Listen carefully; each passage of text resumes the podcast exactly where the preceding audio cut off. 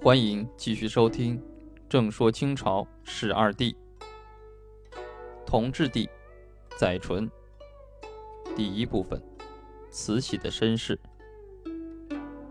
政变过程：七月十七日，咸丰帝死。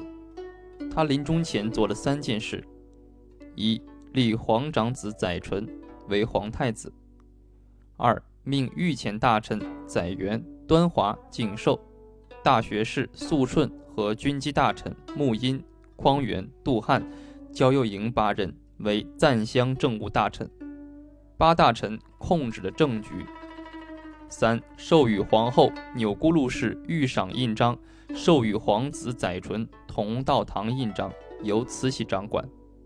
顾命大臣拟旨后要盖御赏和同道堂印章。八大臣同两宫太后发生矛盾。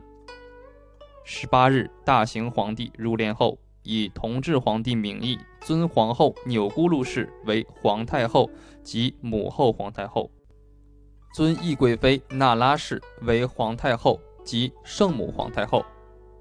八月初一日，恭亲王奕欣获准赶到承德避暑山庄叩谒咸丰的子宫。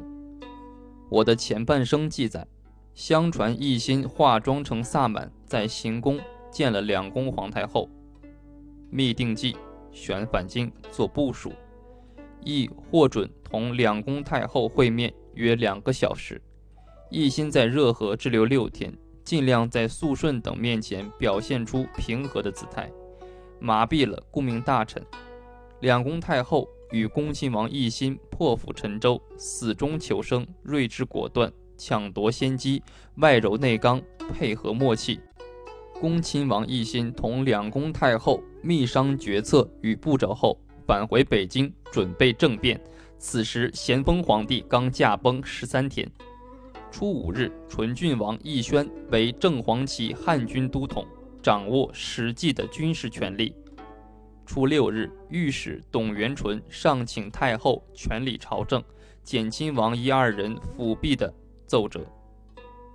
初七日，准兵部侍郎盛宝到避暑山庄，盛宝在下达谕旨不许各地统兵大臣赴承德祭奠后，奏请到承德哭奠，并率兵经河间、雄县一带兼程北上。十一日，就御史董元淳奏折所请，两宫皇太后召见八大臣，肃顺等以咸丰遗诏和祖制吴皇太后垂帘听政故事，拟旨驳斥。两宫皇太后与八位赞襄政务大臣激烈辩论，八大臣萧萧质辩，已无人臣理。满月堂国事日记中记载，肃顺等人肆意咆哮，声震殿壁。天子惊怖，至于涕泣，以逆后裔。小皇帝吓得尿了裤子。两宫太后不让，载元、端华等负气不识事，相持于日，足如所逆。八大臣想先答应两宫太后，把难题拖一下，回到北京再说。十八日宣布咸丰灵柩于九月二十三日起灵驾，二十九日到京。九月。初一日，同治上母后皇太后为慈安皇太后，圣母皇太后为慈禧皇太后徽号。初四日，正亲王端华署理行在步军统领，纯郡王奕轩任步军统领。先是两宫太后召见顾命大臣时，提出端华兼职太多。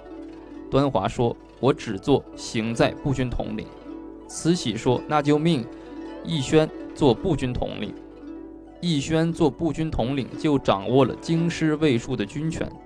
不久，奕环又监管善扑营事。二十三日，大行皇帝子宫由避暑山庄起驾，同治与两宫皇太后奉大行皇帝子宫从承德启程返京师。两宫太后和同治只陪了凌驾一天，就以皇帝年龄小，两太后为年轻妇道人家为借口。从小道赶回北京。二十九日，同治奉两宫太后回到北京皇宫，因为下雨，道路泥泞，凌驾行进迟缓。同治奉两宫皇太后兼道急行，比凌驾提前四天到京。两宫皇太后到京后，即在大内召见恭亲王奕欣等。三十日发动政变，同治与两宫皇太后宣布在承德预先由纯郡王奕轩善救之谕旨，宣布载元等罪状。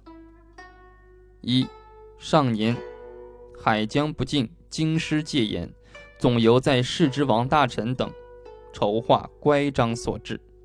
载元等不能尽心合意，图以诱惑英国使臣以塞己责，以致失信于各国，电源被扰。我皇考寻衅热河，实圣心万不得已之苦衷也。就是将英法联军入侵北京，圆明园被焚掠，皇都百姓受惊，咸丰皇帝出巡的政治责任，全扣在了载元等八大臣头上。二。以擅改谕旨，立祖垂帘罪，解载元、端华、肃顺、景寿任，穆因、匡源、杜汉、焦佑营退出军机。《清史稿·肃顺传》记载，此前肃顺方护文宗子宫在土，命睿亲王仁寿、纯郡王奕轩王逮，欲诛密云，夜就行官补治，咆哮不服，谢系下宗人抚谕。见载元、端华以先在。清穆宗义皇帝实录记载，以纯郡王奕轩管善扑营事，这可能同奕轩逮捕肃顺时有关。十月初一日，命恭亲王奕欣为议政王、军机大臣。随之，军机大臣文祥奏请两宫皇太后垂帘听政。《清史稿·文祥传》记载。十月回銮，文祥携王大臣书请两宫皇太后垂帘听政，命大学士桂良、户部尚书沈兆麟、侍郎保军文祥为军机大臣。初三日，大行皇帝子宫至京。初五日，从大学士周祖培书言，怡亲王载元等拟定齐祥年号，意义重复，请更正。诏改齐祥为同治。同治含义可作四种诠释：一是两宫同治，二是两宫与亲贵同治，三是两宫与载淳同治，四是两宫载淳与亲贵同治。初六日，朝赐载元、端华在宗人府空室自尽，肃顺处斩，持景寿、穆因、匡源、杜汉、焦佑营旨。穆因发往军台效力，据记载，将行刑肃顺四口大骂，其悖逆之声，皆为人臣子所不忍闻。有不肯跪，刽子手以大铁柄敲之，乃跪下，盖两颈已舍矣，遂斩之。初九日，载淳在太和殿即皇帝位。二十六日，李亲王侍铎奏遵旨会议。并上垂帘章程，懿旨一议。于是皇太后垂帘听政之举，舆论已经造势，章程亦已制定。十一月初一日，同治奉慈安皇太后、慈禧皇太后御养心殿垂帘听政。垂帘听政之所设在大内养心殿东间，同治帝御座后设一黄幔。慈安皇太后与慈禧皇太后并坐其后，恭亲王奕欣立于左，纯亲王奕轩立于右。引见大臣时，吏部堂官第绿头笺，恭亲王奕欣接后，呈放在御案上。皇太后垂帘听政，且称为一代典制。这在中国历史上，既是空前的，也是绝后的。在这里附带说一点。慈禧本身没有文化，但她注重学习。两宫太后命南书房、上书房师傅编纂《治平宝鉴》，作为给两宫太后的教科书。仿照经言之例，派翁同龢等定期进讲。后来慈禧也能批阅奏章，但常有语句不通和错别字之处。这次政变因载淳登基后拟定年号为祺祥，故史称。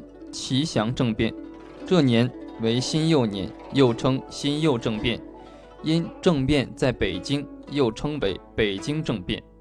此时，新右政变的三个主要人物：慈安皇后二十五岁，慈禧皇太后二十七岁，恭亲王奕欣三十岁。新右政变取胜的直接原因是：第一，两宫皇太后和恭亲王奕欣抓住并利用官民对英法联军入侵北京、火烧圆明园的强烈不满。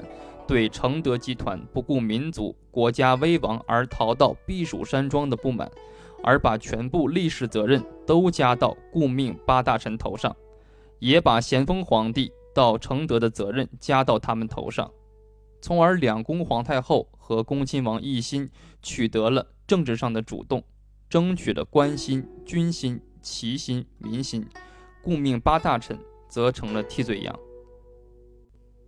第二。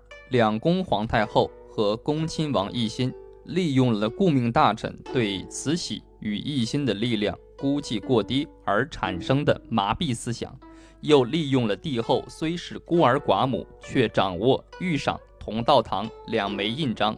顾命大臣虽可逆旨不加盖这两枚印章，却不能生效。两宫太后与奕欣可由大臣逆旨加盖这两枚印章便能生效的有利条件。第三，两宫皇太后和恭亲王奕欣抢占先机，先发制人，没有随大行皇帝灵柩同行，摆脱了顾命大臣的控制与监视，并从监道提前返回，利用自七月十七日咸丰死到咸丰灵柩运到皇宫期间七十四天的充分时间进行政变准备。原定九月二十三日起灵驾，二十九日到京。因下雨，道路泥泞而迟至十月初三日到京，比原计划晚了四天。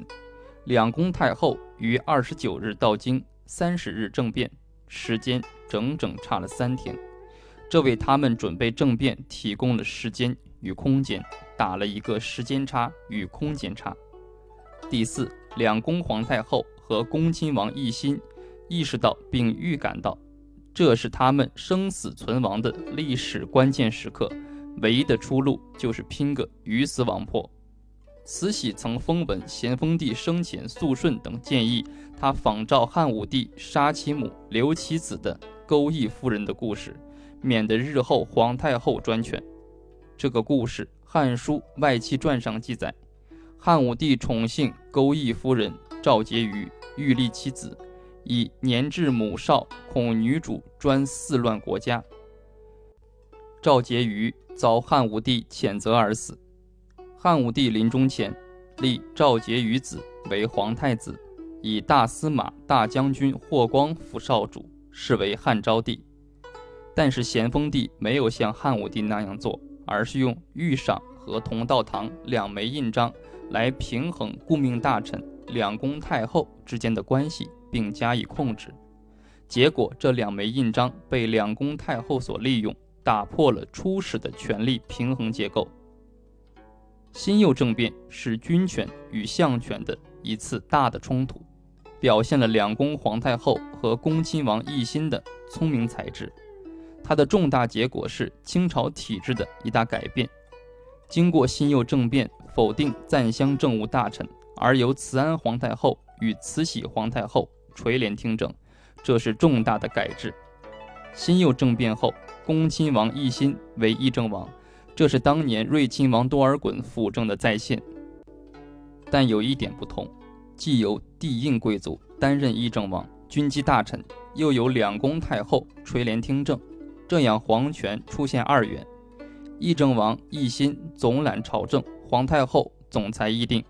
这个体制最大的特征是皇太后与奕欣联合主政，后来逐渐演变为慈禧独揽朝政的局面。